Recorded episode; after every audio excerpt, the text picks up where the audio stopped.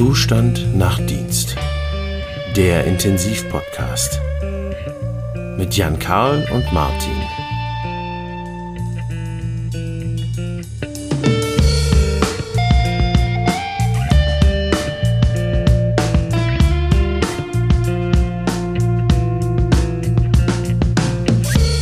Moin Jan Karl, Einen wunderschönen guten Abend, Martin. den wünsche ich dir auch. Wie geht's dir? Grundsätzlich gar nicht so schlecht. Ich hatte eine Woche Urlaub, das war äh, ganz nett tatsächlich. Ja, prima. Ähm, ja, da ist man immerhin etwas erholter. Jetzt können wir vollen Mutes und du voll erholt äh, in das nächste Thema starten, oder? Genau, was haben wir uns ausgesucht? Wir sind ja immer noch bei unserem Akronym Fast Hack und wir sind beim zweiten Buchstaben, dem A, angekommen. Wofür steht das, Jan Karl? Das A steht für Analgesie. Und wir haben es bewusst getrennt mal von dem Part der Sedierung. Ähm, das werden wir dann tatsächlich in der, in der nächsten Folge besprechen. Ja, Ähm, aber tatsächlich wollen wir uns um Analgesie in der Intensivmedizin kümmern. Warum Genau. ist das so wichtig, Martin, aus deiner Sicht? ja, weil die eine gute Analgesie bei Patienten ein Schlüssel für viele, viele andere Dinge sind, die uns in der Intensivmedizin Probleme machen können. Sprich, ein Patient, der schmerzfrei ist, kann besser Luft holen, entwickelt deshalb weniger Pneumonien. Ein Patient, der schmerzfrei ist, kann viel früher mobilisiert werden, was dazu führt, dass er nachts vielleicht besser schläft, weil er physisch ausgelastet ist und die Darmmotorik angeregt wird und er vielleicht deshalb weniger Obstipation hat. Ähm, ein Patient, der schmerzfrei ist, ist viel zugänglicher für andere Therapieverfahren und hat in Anführungszeichen den Kopf auch frei hinzugehen und sich ja aktiv an, an, an, an seiner Therapie zu partizipieren. Das klingt gut. Mir fällt noch ein Grund ein. Tatsächlich Ja, sollte man auch einfach keine Schmerzen haben müssen. Wie Absolut. es für alle anderen Absolut. Patienten auch gilt. Nee, aber tatsächlich Absolut. ist, äh, und ich glaube, das hast du schon ganz gut aufgezeigt, ähm, ist das ein komplexes Thema. Beziehungsweise ähm, es spiegelt eigentlich schön wieder, wie äh, ein Zahnrad in das nächste greift. Ja. Weil wenn ich, wie du zu Recht gesagt hast, eine schlechte Schmerztherapie mache oder keine adäquate Schmerztherapie mache, ich mir ganz viele Folgeprobleme damit einkaufe. Ja. Ähm, und du hast gerade, glaube ich, schon die, die, ähm, die Klassiker dazu benannt. Darum ist es tatsächlich wichtig, dass man sich um dieses Thema kümmert. Und darum ist es auch in unserem Akronym drin mit Fast Hack, ähm, weil wir das konsequent bei jeder Visite letztendlich ähm, immer ein Punkt ist, den wir uns genau angucken. Genau. Wenn wir über Analgesie sprechen, was für Verfahren gibt's beziehungsweise was wird denn so aus deiner Sicht in der Intensivmedizin eingesetzt? Oder was willst du einsetzen? Also ich finde wir, es gibt verschiedene Möglichkeiten, wie ich den Patienten schmerzfrei kriege. Zum einen über die klassischen Medikamente, die ich ihm entweder systemisch oral, IV, IM kontinuierlich oder als Bonus appliziere. Medikamente, die so eine Sofortwirkung ähm, haben, schnell eintreten oder Retardpräparate, die über einen gewissen Zeitraum ähm, ihre Wirkung abgeben. Dann gibt es die transdermalen Pflastersysteme, die auch über einen längeren Zeitraum ähm, über die Haut appliziert ähm, eine analgetische Wirkung haben. Ähm, und dann gibt es die große Gruppe der regionalen äh, Regionalanästhesieverfahren bei uns äh, auf der Intensivstation mit dem operativen Schwerpunkt vor allem thorakale PDKs, ähm, die wir bei den bauchchirurgischen und thoraxchirurgischen Eingriffen einsetzen. Und ich finde auch sehr erfolgreich einsetzen. Ähm, so dass man eigentlich eine große Bandbreite an Möglichkeiten hat, um den Patienten schmerzfrei zu bekommen. Auch einfache Dinge, die man nicht unterschätzen darf, sind physikalische Dinge. Vielleicht, wenn der Patient unter Verspannung leidet, vielleicht auch eine Massage äh, oder ähm, warme Wickel. Sicherlich auch Dinge, die dem Patienten zugutekommen und die Schmerzen lindern können. Ja. Ja, So. Da gebe ich dir recht. Es ist tatsächlich, äh, es ist tatsächlich eine schöne Kombination aus verschiedenen Systemen, die man einbringen Ja. kann. ja. Und das fängt letztendlich, wenn man natürlich bei operativen Patienten spricht oder Traumapatienten, fängt das relativ früh schon an Mhm. mit der Analgesie. Also im Prinzip entweder, wenn ich polytraumatisiert bin oder ich habe einen Unfall gehabt, im Prinzip durch den Notarzt oder am Unfallort selber schon. Ja. Zieht sich durch eine Operation im Zweifel durch, ähm, wo man dann sich überlegen kann, mache ich da schon Regionalverfahren, die ich auch interoperativ bereits nutzen kann Ja. und wird letztendlich dann fortgeführt auf der Intensivstation und danach wieder fortgeführt auf der Normalstation. Das heißt, diese Analgesie geht eigentlich durch den gesamten Krankenhausaufenthalt, wenn man mit einem, ja, mit einem Krankheitsbild zu tun hat, was vermehrt Schmerzen macht. Was mir da auch wichtig ist, ist, dass man vor allen Dingen frühzeitig, wie du das sagst, schon bei einem polytraumatisierten Patienten am Unfallort beginnt eine adäquate analgetische Therapie einzuleiten. Weil wenn man mhm. einmal ein gewisses Schmerzpeak erreicht hat, eine Schmerzhöhe erreicht hat, ist es deutlich schwieriger, den Patienten von diesem Level wieder runterzubekommen, als wenn man den Schmerz im Prinzip im Anstieg schon kopiert. Durch eine vernünftige ja. Therapie am Anfang, ja. So, wie machen wir das denn bei uns, Jan Karl? Wenn du so einen Patienten ja. Ja, zwischen, zwischendurch ruckelt die Verbindung tatsächlich. Das ist, äh, heute haben wir irgendwie einen schlechten Tag, was das angeht. Aber gut, das äh, gibt's ja manchmal. Macht spannend und Freestyle. Genau, das, so wie ich dich verstanden habe, wie machen wir es bei uns oder ja. beziehungsweise wie wir uns machen. Es hängt, ähm, glaube ich, tatsächlich ein bisschen davon ab, was habe ich für einen Patienten vor mhm. mir und wie ist der, ja, was für eine Erkrankung hat er. Aber grundsätzlich würde ich mir ähm, immer wünschen, dass der Patient so adäquat analgesiert wird oder eine, eine analgetische Medikation erhält, dass er im Idealfall schmerzfrei ist. Mhm. Das wäre immer der Optimalzustand. Ja. Oder wenigstens so schmerzgelindert ist, dass er ja richtig durchatmen kann, sich selbstständig lagern kann mhm. unter Umständen, wenn er das kann, dass er äh, mobilisiert werden kann. Und dann bietet sich meistens in so einer ähm, Situation an, dass ich, ein, wenn ich jetzt davon ausgehe, dass es eine größere Operation gewesen ist oder ein, tatsächlich ein, ein, ein starker Schmerz ist. Also es richtet sich schon nach dem irgendwo WHO-Stufenschema, Klar. was glaube ich den meisten bekannt ist. Häufig machen wir es so, dass wir ein, ein retardiertes Opiat haben, was wir, mhm. ähm, ich sag mal, im Schnitt zweimal täglich einsetzen, morgens ja. und abends. Da gibt's jetzt verschiedene Opiate. Ich glaube, ähm, das hängt dann ein bisschen auch, ich sag mal, von, von Nebenwirkungen ab oder von, von der analgetischen Potenz. Ähm, aber das Oxycodon in der Retardform beispielsweise ist was, was man nehmen kann. Es gibt mhm. das auch in dieser Kombination mit dem Naloxon, wenn man eine höhere Dosierung hat. Ja. Es gibt das Hydromorphon. Das sind so eigentlich klassische Präparate, glaube ich, die auf Intensivstationen eingesetzt werden bei Patienten, die in der Lage sind, beispielsweise die Präparate zu schlucken, ja, ja. oder die man über eine Magensonde ähm, applizieren kann. Finde ich ganz spannend, weil da kommt häufig der Einwand, ah, aber wenn ich das was Oxygesik oder andere Präparate, jetzt Mörser und so weiter, geht die Retardwirkung verloren. Stimmt bei vielen Präparaten. Ja. Was sich aber lohnt, ist tatsächlich, ähm, und das ist sehr herstellerspezifisch, sich entweder mit dem Apotheker direkt oder mit einem Pharmakologen einmal in Verbindung zu setzen. Ja. Weil es gibt bestimmte Präparate, die, wenn ich sie Mörser diese Wirkung tatsächlich verloren geht. Wenn ich das Präparat hingegen tatsächlich einfach auflöse und dann appliziere, die Retardwirkung erhalten bleibt. Mhm. Und das ist aber wirklich unterschiedlich vom ähm, eigentlichen Präparat und auch vom Hersteller selber. Also das okay. lohnt sich manchmal da wirklich reinzugucken, weil dann die Applikationsform manchmal tatsächlich einfacher ist. Ja. Gut, kleiner Abschweif. Die das Grundprinzip besteht ja letztendlich darin, dass ich eine, eine Analgesie haben möchte, die den Patienten, wenn er sich nicht bewegt und in Ruhe ist, so weit abdeckt, dass er zufrieden ist. Und ja. ähm, jetzt ist immer die Frage, wie messe ich das? Wie kriege ich das raus?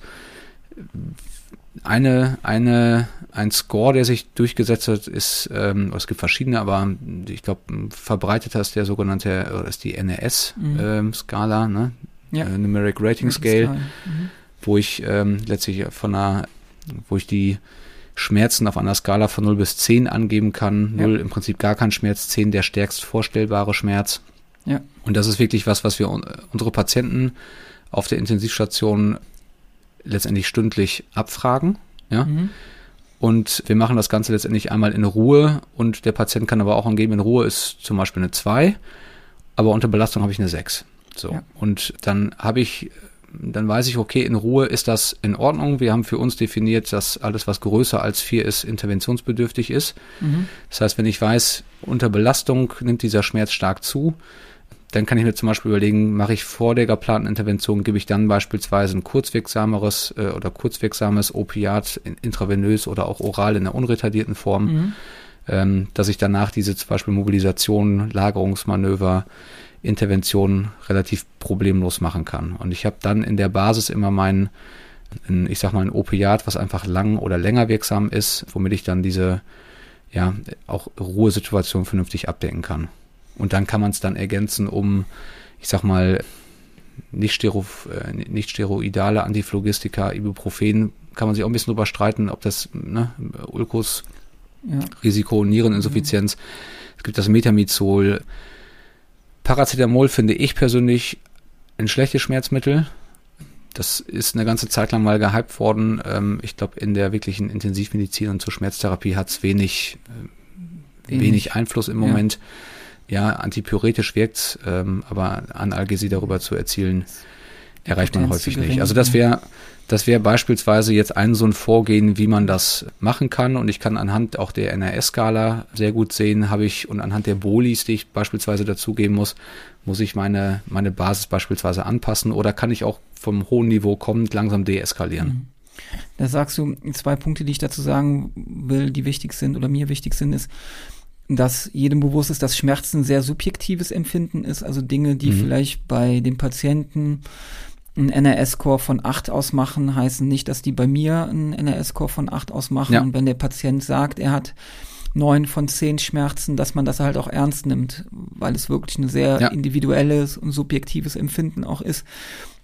Und schwierig ähm, zu sagen, das kann ja nicht wehtun, weil mir tut das ja auch nicht weh ähm, oder tut genau. das nicht so weh, das ähm, stimmt so in dem Sinne. Sinne ja, wie nicht. kann das sein? Er soll sich nicht so anstellen, ne? Genau, das kann ja gar ja, nicht so wehtun. Das hatte ich auch, ja. das ist gar nicht so schlimm. Ja. Ähm, das, das stimmt. Ja, so nicht. Das finde ich einen ganz wichtigen Punkt, weil ich glaube, dass man an der Stelle auch einfach zum Teil vergisst oder das nicht mehr so wahrnimmt, dass es ja Patienten gibt, die dann nicht, ich sag mal, ein oder zwei Nächte verbringen, sondern teilweise ja auch wochenlang auf einer Intensivstation ja. sind.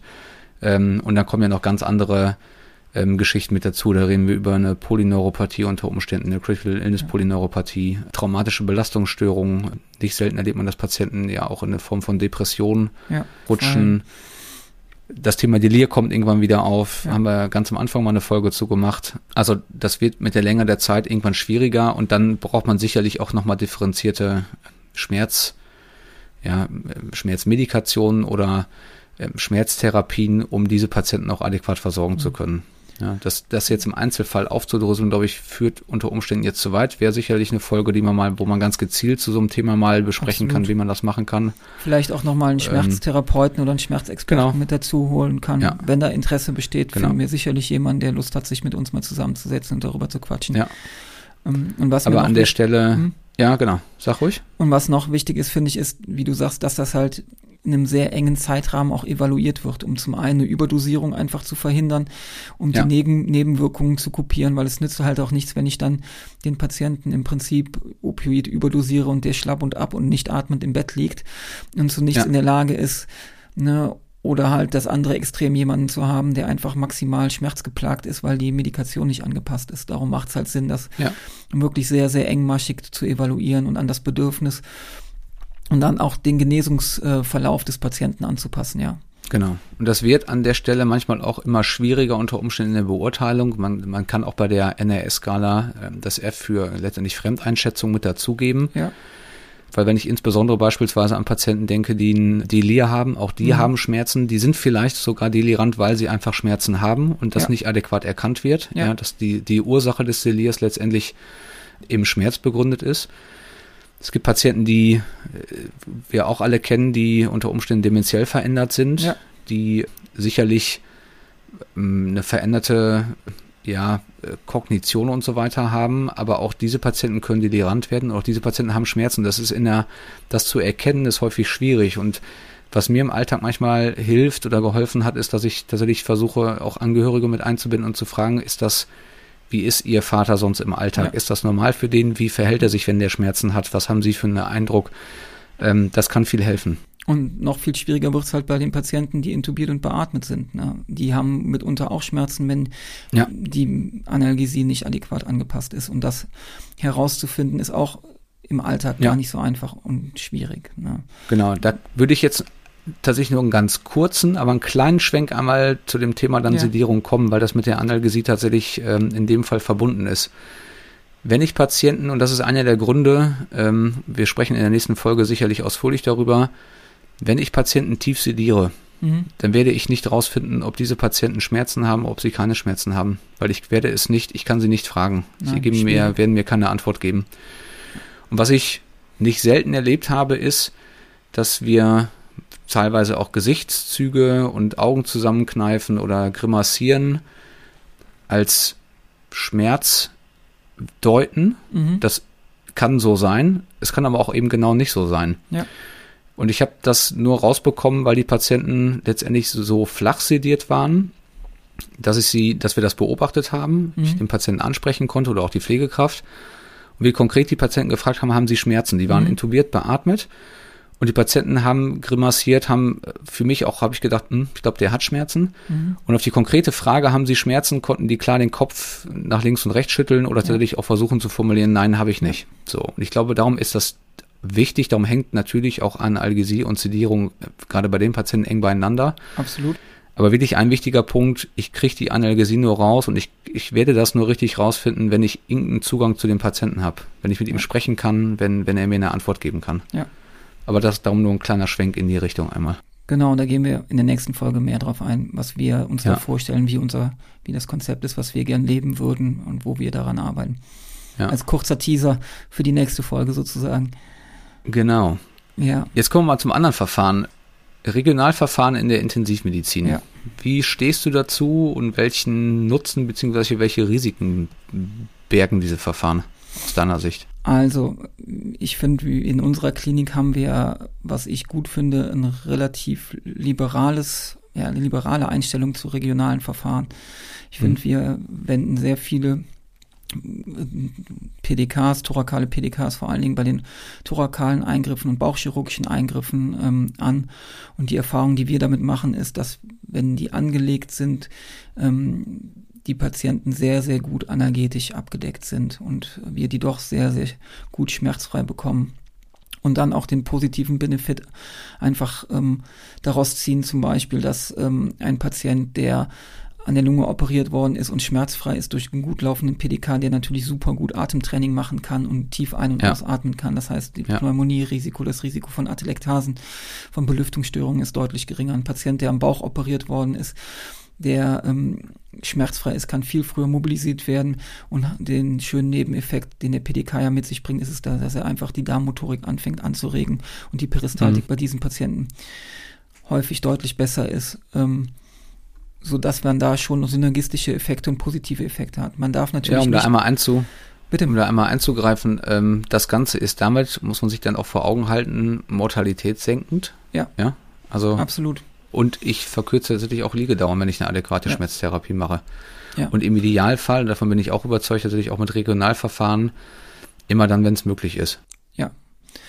Man muss natürlich sagen, kein Verfahren ist ohne Nebenwirkungen, ohne Risiken. Gerade ähm, thorakale PDKs die Anlage kann schwierig sein, mitunter auch bei älteren mhm. Patienten, die ein verknöchertes Skelett schon aufweisen, kann es schwierig sein, ähm, den Peridualraum auf, auffindig zu machen, ausfindig zu machen.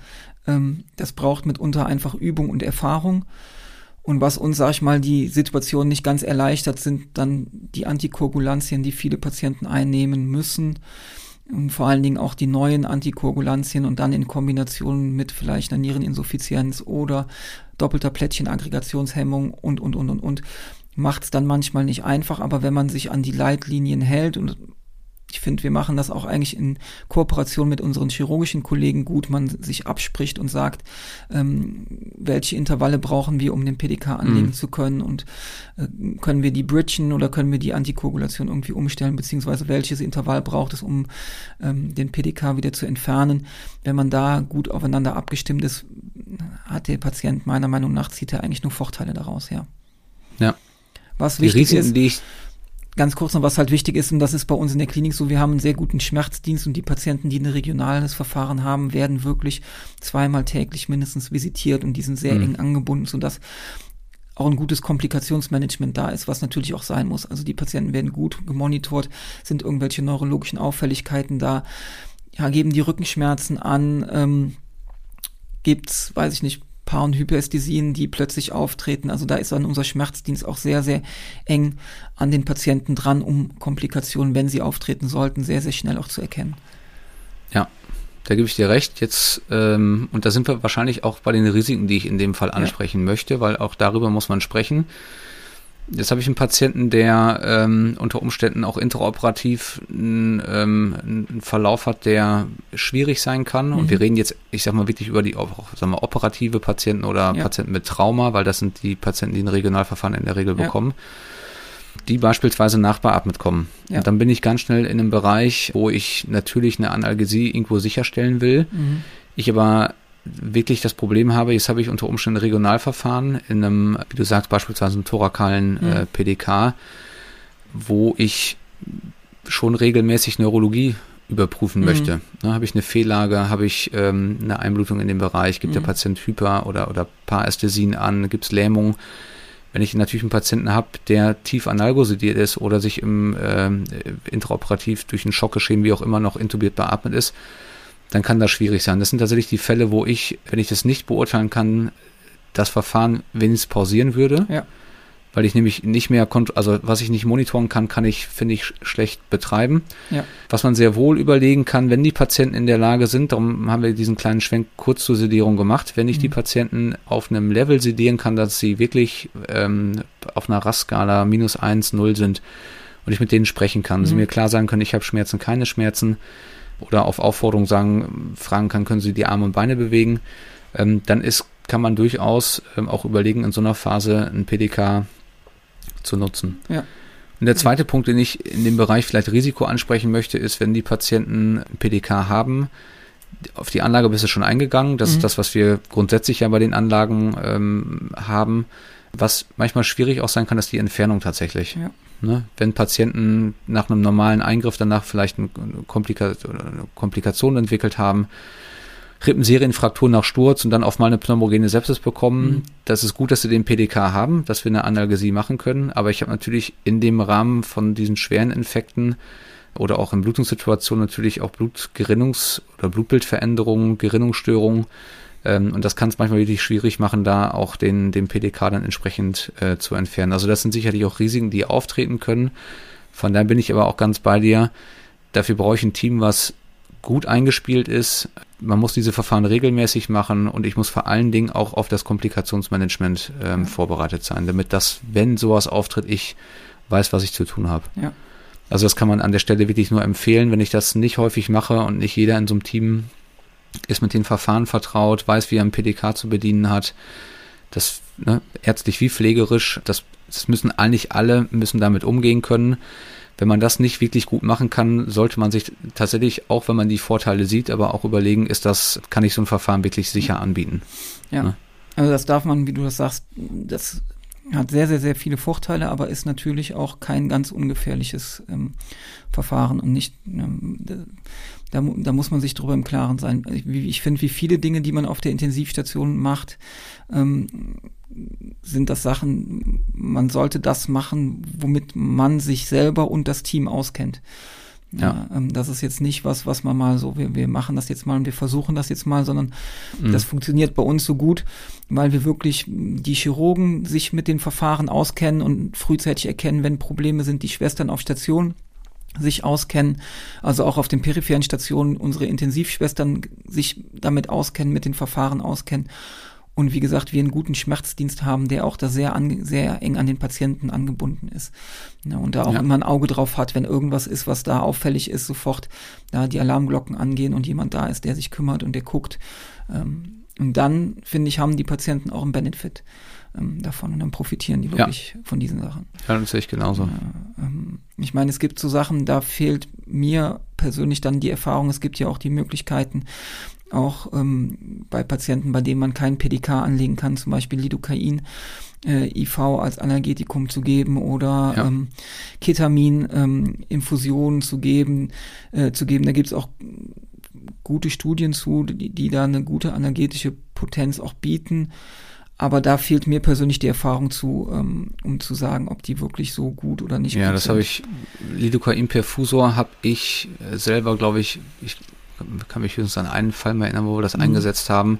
Ich kenne aber Kollegen, die das machen, Ja, die da auch durchaus Positives zu berichten. Ich weiß von, von manchen Veröffentlichungen oder auch anderen Podcast-Kollegen, Josh Ja. Scott Weingart, ähm, aus den Staaten, wo die Verfahren auch gar nicht so selten angewandt werden. Auch Ketanest wird da durchaus häufiger mal eingesetzt. ich glaube, bei Lidocain war das, wenn ich mich nicht ganz irre, in den ersten 24 Stunden hat das eine ähnliche analgetische Potenz wie ein thorakaler PDK. Ja. Aber Das jedenfalls, Das wenn die, so ich glaube, wenn wir die Studie finden, würden wir sie in die Shownotes Ja, mit reinnehmen, dass man sich das mit angucken Ja. kann. Aber da fehlt mir die Erfahrung, ähm, zu. Ja. Aber auch da gerne, wenn ihr da Erfahrungen mit habt, äh, lasst uns dran teilhaben. Schickt uns mal eine Nachricht, wie eure Erfahrungen mit diesen, mit diesen Dingen sind. Ne? Genau, würden wir uns darüber freuen. Auf jeden Fall. Man muss immer lernen, ne? immer was mitnehmen. Was fällt Ja. dir noch ein zur Analgesie, Martin? Oder haben wir alle wesentlichen Punkte? Wahrscheinlich haben wir nicht alle wesentlichen Punkte Nein, haben besprochen. wir nicht. Kann ich mir nicht vorstellen.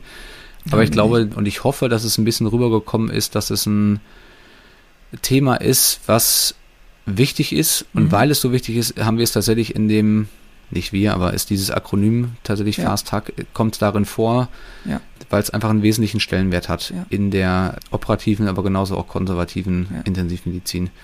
Und wenn man das vernünftig macht, man ganz viele Komplikationen unter Umständen nicht erfährt und dem. Patienten wirklich was Gutes tun kann. Also ich glaube, das ist wirklich ein essentieller Punkt. Von den Ja, ganz wenigen Dingen, die wir über Intensivmedizin, das, ich betone es ja immer wieder, wir, ich behaupte, wir wissen gro ganz großen Teil vielleicht gar nicht so richtig gut, was wir da tun. Nicht, weil wir zu doof sind, aber einfach, weil es nicht gut untersucht ist. Aber es gibt ein paar Punkte, von denen wir wirklich wissen, dass wenn ich sie adäquat umsetze, Mhm. ähm, ich wirklich was Gutes für den Patienten tun kann. Und das ist, und das ist ein Punkt, ist unter, unter anderem die Analgesie. Das adäquat zu machen, gut zu monitoren und umzusetzen. Genau, ist einfach outcome-relevant. Und wie gesagt, man Ja. muss sich auch einfach, um es nochmal runterzubrechen, selber in die Lage versetzen, ich möchte nicht irgendwo mit Schmerzen leben. Ganz einfach. Und Nee. jeder kann sich vorstellen, Ja. wenn er Schmerzen hat, dass er dann nicht tief Luft holt, dass er keine Lust hat aufzustehen, dass er nicht Lust hat, irgendwie sich zu bewegen ähm, und dass es Es bleibt am Ende, das, darüber muss man sich, glaube ich, immer klar sein, wenn man in, in einer Klinik oder auch in der Praxis arbeitet. Das ist ein Punkt, nach dem man am Ende bemessen wird. ein Qualitätsmerkmal. War ich schmerzfrei?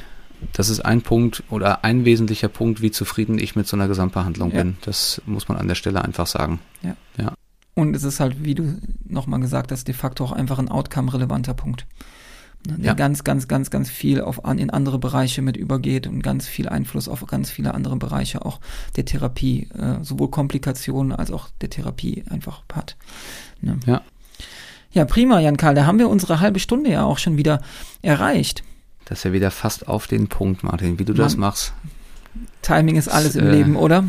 Ja, offen, offensichtlich. Ja. Offensichtlich. Ja, prima. Nächste Woche geht's um Sedierung. Naja, nächste Woche oder in der nächsten In der Folge. nächsten ich sag mal Folge. in der nächsten Folge. Genau. Wird Thema Sedierung sein. Da machen wir Ja. vielleicht auch wieder einen kleinen Schwenk mal zurück, dann Richtung äh, Analgesie, weil die beiden Themenpunkte schon miteinander Gehören zusammen. zusammenhängen. Aber ja, das wäre so der Plan. Das ist der Plan. Prima, Jan Karl. Dann sehen wir uns morgen wieder. Wie immer, Martin, wir sehen uns immer morgen. Immer. Alles klar. Mach's gut. Bis morgen. Bis denn, Martin. Tschüss.